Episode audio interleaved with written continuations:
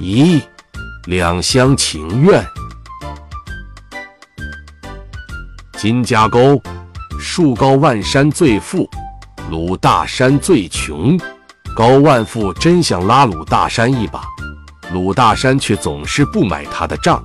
可是高万山仍不死心。大山兄弟，坡上那二亩荒地，你就栽上红果树吧。你没见，咱村这几年家家都发了红果财了。高万山又在劝说鲁大山了。鲁大山摇了摇头，哼，那些树苗四五块钱一棵，我可栽不起这摇钱树。我那苗圃的还有三分地种苗，归你，分钱不要，怎么样？高万山有些激动。真想把心掏出来让他看看。那我，那我，哎，鲁大山支支吾吾应付着，像躲避瘟疫似的借故走开了。高万山真把他没法子。其实，要不是同情鲁大山那一家子，他才不费这份心力。鲁大山是个老实巴结的庄稼汉。老伴少个新窟窿眼，膝下三个儿子，虽已长成齐刷刷五尺大汉，却是个个愣头愣脑，勉强读完义务教育，连高中都没上。无论考公务员还是企业招工，最低要求也是大专以上文凭。所以，他们尽管有把憨力气，也不知咋个使法。不用说做生意搞多种经营，即使是篱笆耕种这样的庄稼活，也得求人帮忙。可是穷有穷的志气，笨有笨的办法。鲁大山三天两头跑乡里、上县里，干啥？要救济呗。可是鲁大山与村委主任的小舅子，早些年因争一块宅基地。结下冤仇，村里这些年一直没有把鲁大山一家纳入低保，民政部门也没办法。不过，有时候鲁大山运气好了，碰上乡长、书记，他就死缠硬磨，也能奏效，破例给他临时救济三百五百。自从高万山种红果发了财。就试图对鲁大山进行经济援助。那年春节，他第一次给鲁家送去八百元钱时，鲁大山硬是不要，送钱不要，我给他送物。高万山这样想。后来小麦失追肥时，高万山明知他买不起，就给他送去了三袋尿素。谁知高万山白天送去。鲁大山晚上又送了回来，气得高万山独自喝了半夜闷酒。哎，高万山望着鲁大山远去的背影，无可奈何地长叹了一声，回家去了。善良的妻子看到丈夫闷闷不乐的样子，便问：“让大山兄弟采红果的事，说的啥样了？”他这人呐，一头撞南墙，真是个老将筋。我倒有个办法，快说说。妻子似乎早已深思熟虑。我琢磨过，大夫看病讲究对症下药，大山兄弟的病我看透了，一个字绝。他一方面认为用汗水换来的钱花起来心里踏实，一方面又认为政府是咱的父母官，穷嘛，要点救济，不丢人，跑跑腿，动动嘴，比向别人借钱好开口。至于别人的施舍，他向来不乐意接受。哦，有道理。高万山茅塞顿开。你说咋办？既然这样，倒不如顺水推舟，略施小计。妻子神秘地向丈夫耳语了一番。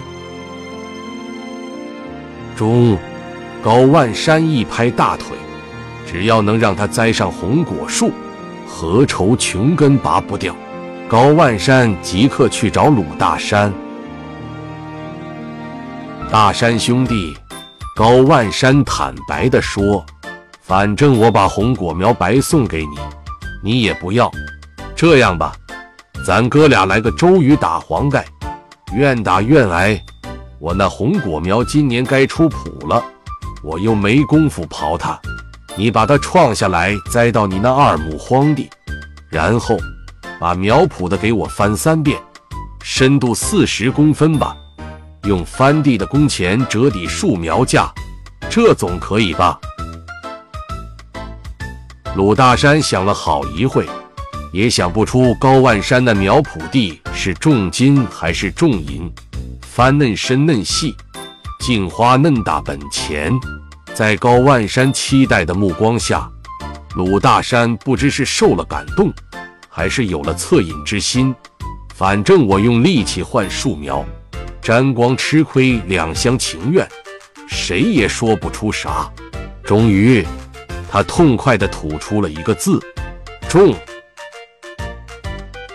高万山长舒了一口气，望着鲁大山那憨厚的脸庞和那双粗糙有力的手，仿佛眼前出现了一片红果林。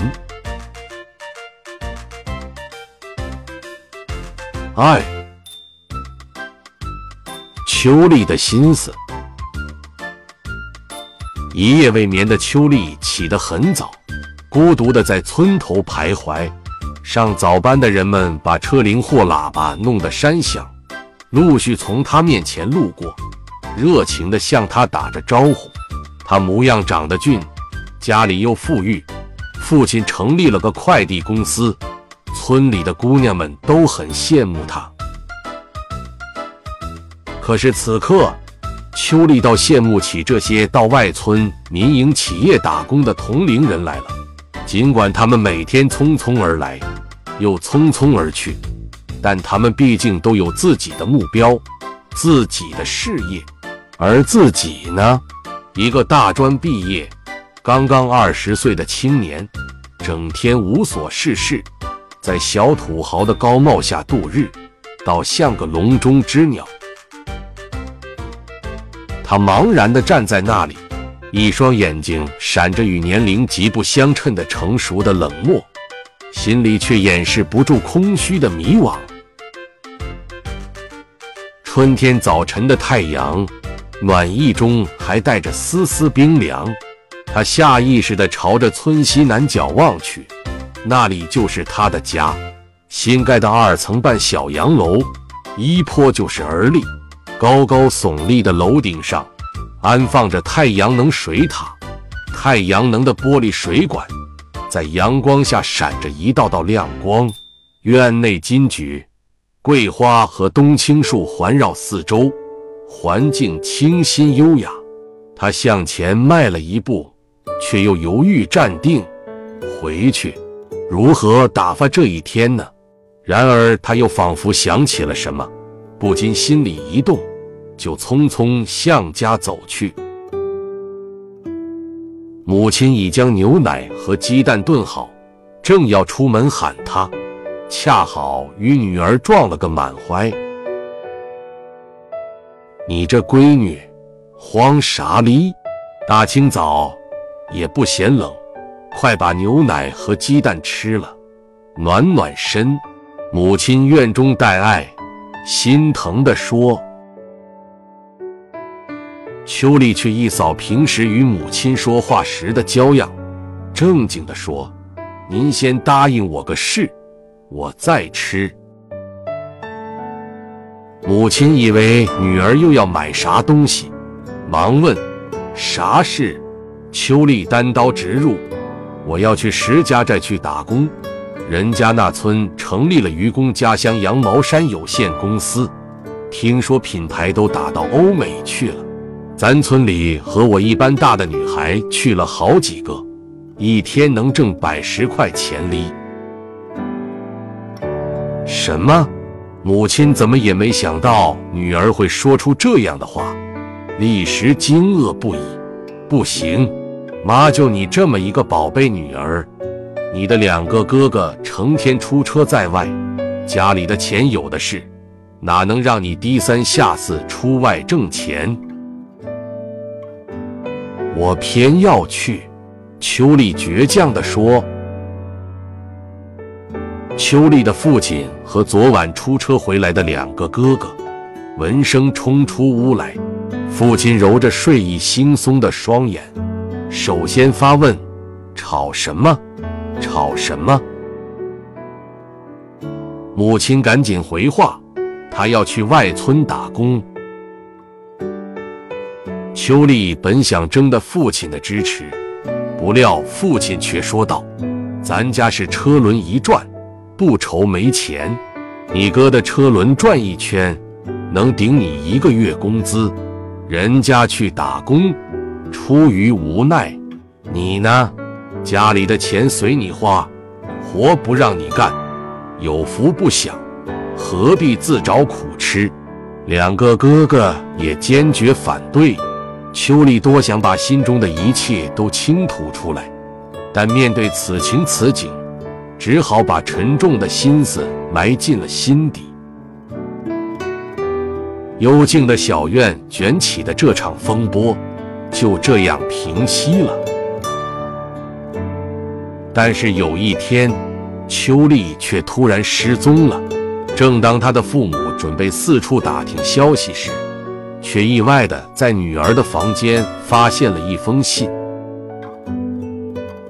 父母二老。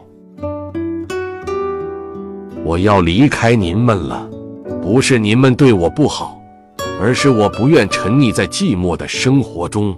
我觉得，依赖家庭和父母的人是最没出息的。我已经不是小孩了，自食其力，也许会比生活在您们身边苦些，但我的心里会更充实。愿能理解女儿的心，女儿。秋丽看完信，良久，谁也没吭声。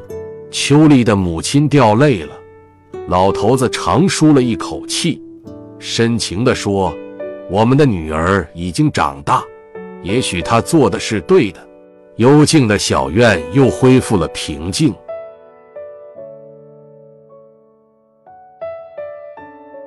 Say。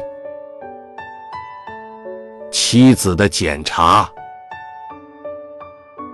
王屋山下有个小镇，要不是修了通往山里的那条公路，也许小镇至今还是那样古老，还是那样萧条。可是路一通，百业兴，打开了通往山里的门户，小镇也热闹起来了。于是。钱福林的钱记烧鸡店也应运而生。钱记烧鸡店扎在从小镇深处的那条街与通往山里的那条公路结合部的拐弯处。师傅是从道口请来的。开张第一天，钱福林在门前挂出一块牌子，上书四个宋体字：“信誉第一。”他对道口师傅说。咱虽是小镇独家经营烧鸡的，但也得讲究讲究。你可得给我拿出绝招啊！那当然，那当然。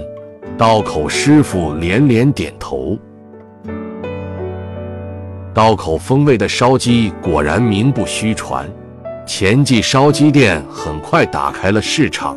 每天，只要烧鸡一出锅。总是门庭若市，有钱的掂个全鸡，得意洋洋的走了；没钱的称上一只鸡腿或者翅膀什么的，尝个稀罕。后来，小镇上几家饭馆酒家，干脆把钱记烧鸡给包了。钱福林和他的烧鸡店红起来了，每天。他的脸上总是挂着微笑。可是今天，钱福林从外边回来，看到妻子刚拔过毛的白条鸡，青一块，紫一块的，脸突然搬了起来。这是怎么回事？妻子却不以为然，只笑不语。你哑巴了？怎么不说话？钱福林把眼睛瞪得圆圆的。是这样，七了似乎意识到问题的严重性，收住笑，怯懦地说：“昨天，郝二拐给送了七只鸡。”说是误吃鼠药，很便宜。我想，只要把内脏扒出来埋掉，经过高温加工的鸡，肯定能把病毒杀死。这样，至少可赚十倍的钱。我就……你真糊涂！钱福林打断妻子的话，严肃地说：“做生意要讲信誉。”要对买主负责。今天这事，幸亏被我发现的早，要不然，让买主吃了这病鸡，中了毒，轻者工伤，防疫部门要罚款，重则还得负法律责任呢。再说我钱福林虽姓钱，可绝不挣那亏心的钱。妻子被丈夫的话感动了。你说咋办？咋办？钱福林习惯地抓了抓耳朵，干脆地说：“立即把病鸡埋掉。你必须写出检查，贴在门口，以示悔过。”嗨，妻子为难地说：“让我写检查，这不是存心让我丢人吗？”钱福林说：“丢人？丢什么人？有错必改吗？”第二天，钱记烧鸡店门上贴出了钱福林妻子的检查。这一爆炸性新闻，就像长了翅膀似的，很快传遍了小镇。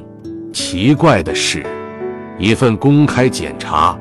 胜过一则推销产品的电视广告所产生的社会效果。钱记烧鸡店反而以信得过个体户赢得了人们的信誉。钱福林的脸上又露出了微笑。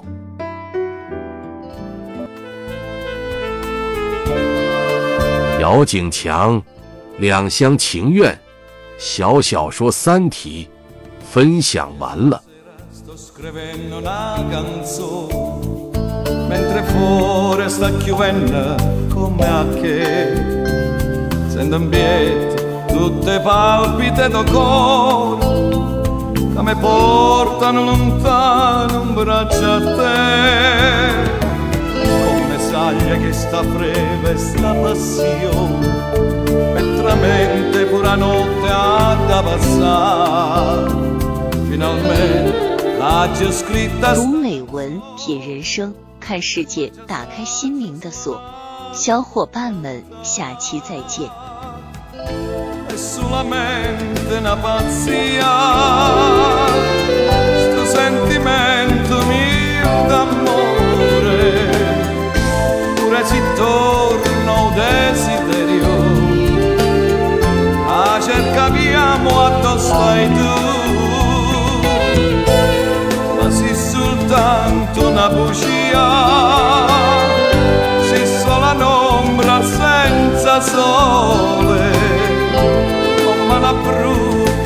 Fantasia, la me tormenta come